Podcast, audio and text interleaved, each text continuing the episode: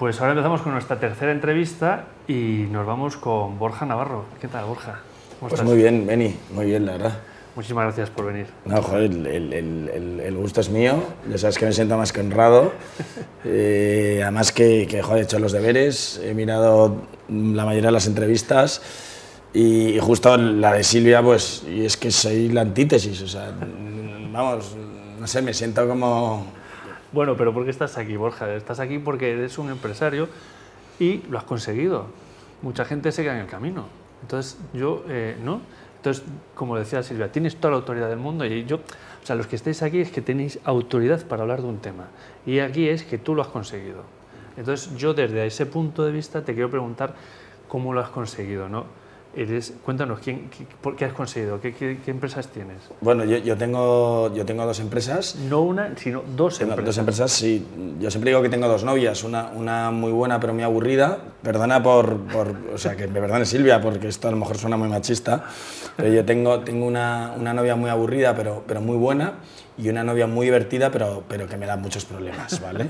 y, y eso es, lo divido entre la moda y la telefonía porque, porque la telefonía, la, la, realidad es que es un negocio recurrente, muy bueno y, aunque tiene una postventa difícil, pero, pero es un negocio muy bueno porque, porque no es, o sea, lo que es, lo que es económicamente es, es, mucho más fácil que el negocio de la moda, que cuanto más creces, más dinero necesitas y por lo tanto estás todo el día bien, es más complicado y luego tienes distribución y luego, pues bueno, hay un sinfín. Al final lo otro es un servicio y lo otro es, es que produzco pues producir siempre es más complicado. ¿vale? más, tienes más procesos, materias primas, desperdicio. Buah, que produzcan extranjeros, todo orgánico.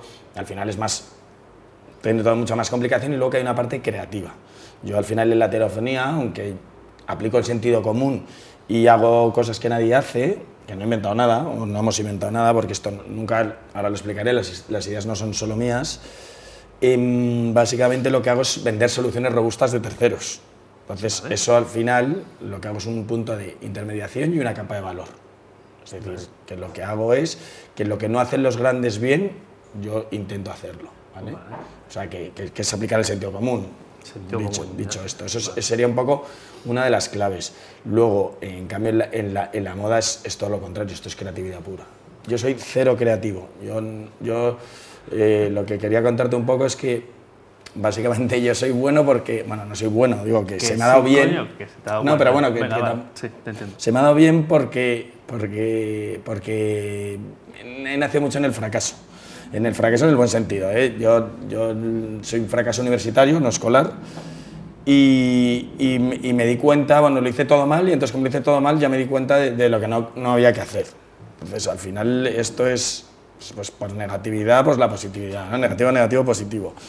Eh, dicho esto, pues, pues bueno, pues por, por no perder el hilo, eh, yo, y esto es porque estudié marketing, que también me, hace gracia, hice un autoanálisis de mi, de mi persona, que, que, también lo ha hecho Silvia, que, que, hay que autoanalizarse, nos autoanalizamos, y, y hice eh, un análisis DAFO y me di cuenta de lo que era bueno y lo que no. Y esa es la clave de mi éxito, que yo he aceptado lo que soy bueno o lo que se me da bien y lo que me gusta hacer, que lo veo que está relacionado, y luego en lo que no soy bueno, lo soy malo, directamente lo, has aceptado. Lo has identificado y lo has corregido como lo has corregido.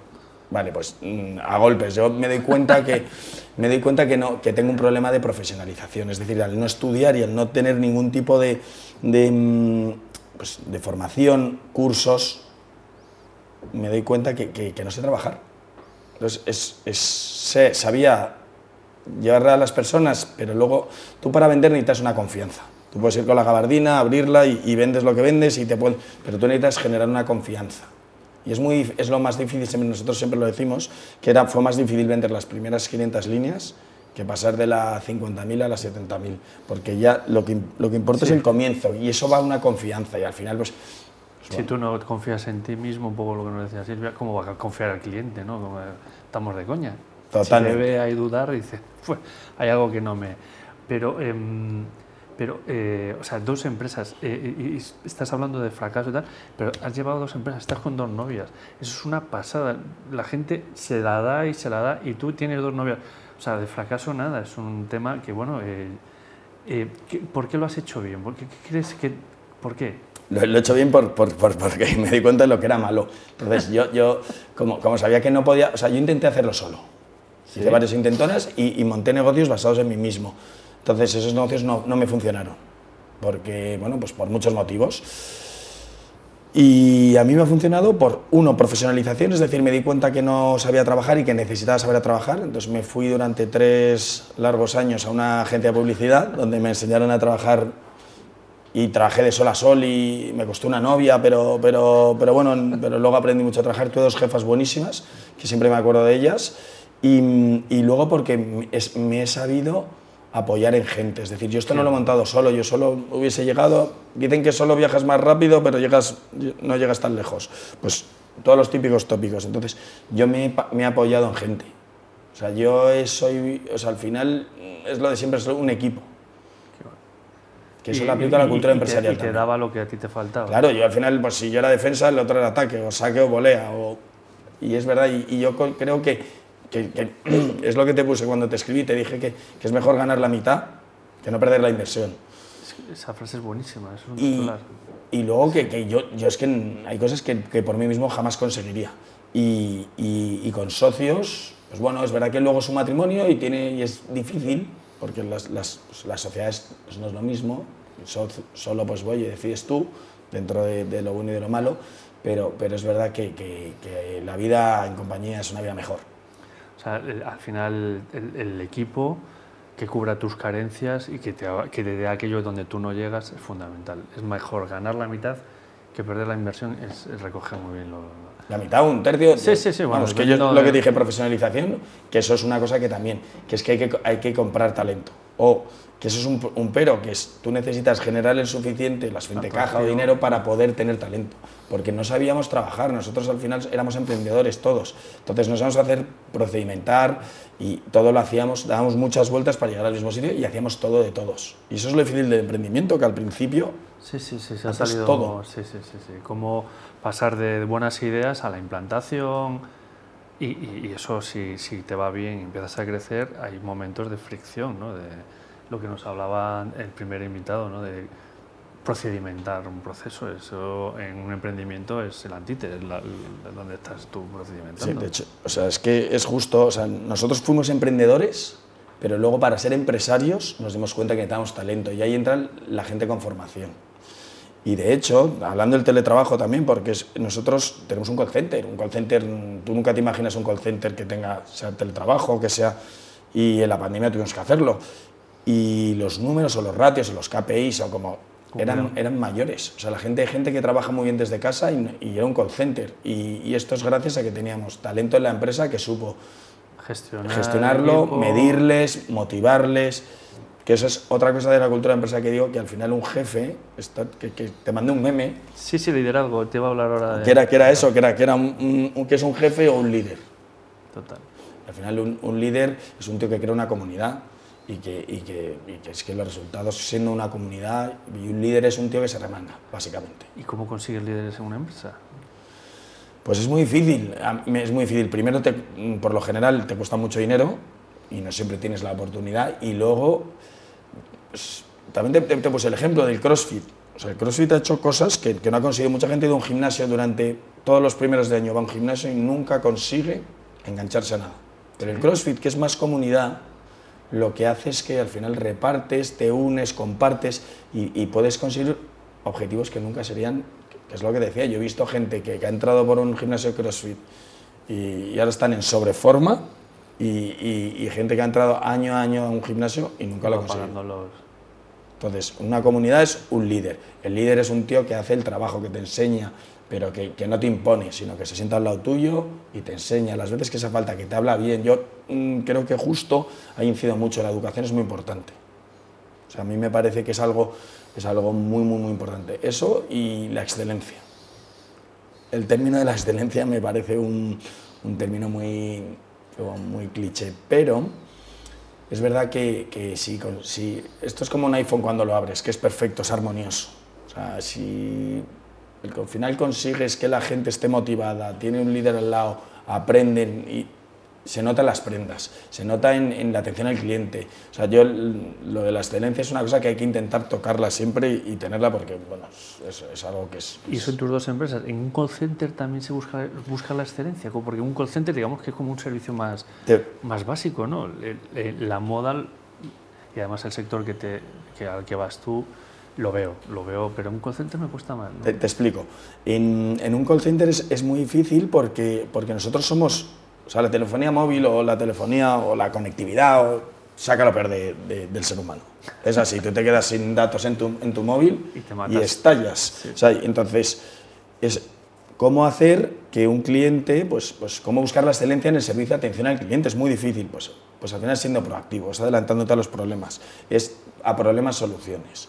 Entonces, esa es la manera, ¿cómo? Pues, oye, siempre contestando, siempre cogiendo, siempre respondiendo, oye, déjame, no te preocupes, oye, no me he olvidado de ti. Si, tú eres, si a ti te hace, tienes un problema con una empresa telefónica, normalmente estás tú detrás de ellos. ¿no? exactamente. Lo que te provoca, o, un, o el silencio administrativo del otro lado, es lo que te provoca la frustración. Pues nosotros lo que hacemos es, oye, que nosotros te seguimos, nosotros si, si bajan los precios, te los bajamos, o sea, al final somos proactivos, vamos a ti. Entonces, si te mantienen comunicado, esto es como el que te debe dinero. Si el que te debe dinero tiene intención de pago y te llama y te coge el teléfono... Estás tranquilo. Estás tranquilo. Pues eso es un poco la excelencia en el, en el, en el call center, que es qué hacer, que básicamente lo hacemos por eliminaciones. ¿Qué hacen mal los operadores? Pues lo hacemos nosotros bien. Y en la moda es pues un detalle, es un cordaje, es un cierre, que todo, una etiqueta, eso es la excelencia. ¿Y dónde te localizamos? ¿Cómo, se llaman tus empresas? Que bueno, yo tengo, tengo la, empresa de telefonía se llama Smart Group, Telecomunicaciones, ¿vale? ¿Es B2B o es B2C? Eh, las dos cosas hacemos, ¿vale? Hacemos todo y eso es básicamente hacemos gestión, gestión lo que hacemos es, llamamos la gestión integral. Es decir, te metemos como en, en, nuestra comunidad y, y, lo que hacemos es gestionamos tu línea y gestionamos tu factura y cualquier problema que tengas frente al operador y todo, pero siempre somos como un broker, Siempre con los, tres grandes operadores funcionamos y lo que hacemos es, tenemos una atención, como un, somos más o menos como una especie de partner tecnológico. O sea, que yo te puedo llamar y te digo, ¿cuál es mi tarifa? ¿A qué me recomiendas? Yo lo que hago es que cojo tu tarifa, la, trituro y te digo, oye, estás pagando de más porque uno, tienes más gigas de los que consumes, tienes una tarifa limitada y consumes, no consumes ni 5, o tu tarifa la estás pagando a 25 euros y yo te la puedo vender por 19, o las dos cosas. Y mm, eso es lo primero y luego, y luego te doy un servicio que nadie te da. Porque tengo un call center en Madrid, no está, no está deslocalizado, habla siempre con las mismas personas, que eso es otra parte que, bueno, pues que, no todo el mundo puede dar. Los grandes son muy grandes y, y no pueden. Y no pueden. Y, y, luego, en la, en la ropa, nosotros hacemos ropa de calidad, orgánica, sostenible y, y, en Portugal, que creemos que son las, que es, que es el mercado con, con, con, pues, con, mejor manufacturación y precio, ¿vale? Calidad-precio. Bueno, en España manufacturamos fenomenal, pero, pero se nos escapa de precio y al final aquí hay que venderlo. Entonces lo hacemos todo en Portugal y un diseño, pues, pues, pues, pues oye, que, que intentamos que, que, sea algo especial. ¿Cómo se llama, que no lo has dicho? Edmond Studios. Y, nada, vendemos, vendemos en 280 puntos de venta, de los cuales 5 son nuestros, vendemos alrededor del mundo y, bueno, pues, pues, pues, pues eh, lo comunicamos casi todo en inglés y todo el mundo se piensa que somos de fuera, pero somos madrileños y la verdad es que, que, que muy contento. Genial. Genial, pues estupendo. Pero vamos, insisto, nada lo hice solo y, y, nunca pensé que iba a llegar a, a, vender, a tener una marca de moda que vendiese en un país como Japón. O sea, era, una, era un imposible para mí. O, o tener un call center y, y, gestionar pues, pues un montón de líneas de teléfono. Bueno, pues no, oye, pero te ha ido bien. Y eso es lo que queríamos saber. ¿Por qué crees que te ha ido bien? O sea, que perfecto. Y a saber dónde te, dónde te vemos dentro de 10 años. Aquí, pues, aquí pues, pues, pues, me encantaría, me encantaría, la verdad es que, que, pues, pues yo, es lo que, lo que te decía, que, que, que si, si, esto le suma a alguien, para mí, a mí es lo que me llena. Sí, sí, o sea, sí. Al final... Esa es la idea, es entenderlo. ¿no? no tenemos el conocimiento, pero sí los teléfonos, y así te llamaremos. Sí, me encanta eso, me encanta eso. Oye, Borja, eh, un libro para leer. Vale, te, te he dicho dos, y uno te lo voy a regalar. Uno es, es, una inspiración para cada día y es una píldora que cada día, pues esto es del, del monje que vendió su Ferrari y, y, se llama Robin Sharma y, él, tiene cada día una especie como de cita o de, bueno, o de, lectura, ¿vale? Entonces cada día te lees, yo me los leo por la mañana y, es como una especie como de, dardo, de, enchufe, entonces pues, pues te, muchas veces te sitúa. Entonces ese te lo voy a regalar yo y luego el, otro que, te voy a recomendar es como leer una película, pero es una historia muy muy detallada, es, es, se llama Vengador, el nombre es bastante duro, pero es Frederick Forsyth y, y Frederick Forsyth es, es, es, un antiguo espía del MI5 que, que, escribe libros y es fantástico porque arroja muchísimos datos y, y de verdad que, que, la trama es fantástica y te va a entretener mucho. Ah, pues y aparte que aprendes porque habla mucho de servicios secretos, de cómo funciona un poco la geopolítica. A mí me parece, vamos, curiosamente, es que nací en un cuarto sin televisión, entonces leí, leí mucho y, curiosamente eh, te, va a encantar. Ese, ese te, lo, te, lo, recomiendo y el otro te lo regalo. Oye, pues muchísimas gracias por la recomendación y por el regalo. Tapa blanda, ¿eh? no, no esperes que... ¿vale? Muy bien, muchísimas gracias, Borja. No, gracias a ti, un placer. gracias. Pues hasta aquí nuestra tercera entrevista del día. Eh, Ah, eh, nuestra tercera entrevista del día con Borja, eh, un empresario que, bueno, que empezó diciéndonos que no tenía nada que contar, que se había apalancado en el fracaso y cómo se aprende del fracaso y cómo triunfa desde mi punto de vista. Y espero que, que no que no me tergiverses, y consigue dos novias eh, y, triunfar, ¿no? Desde mi punto de vista eso es lo que llamo yo, yo llamo triunfo.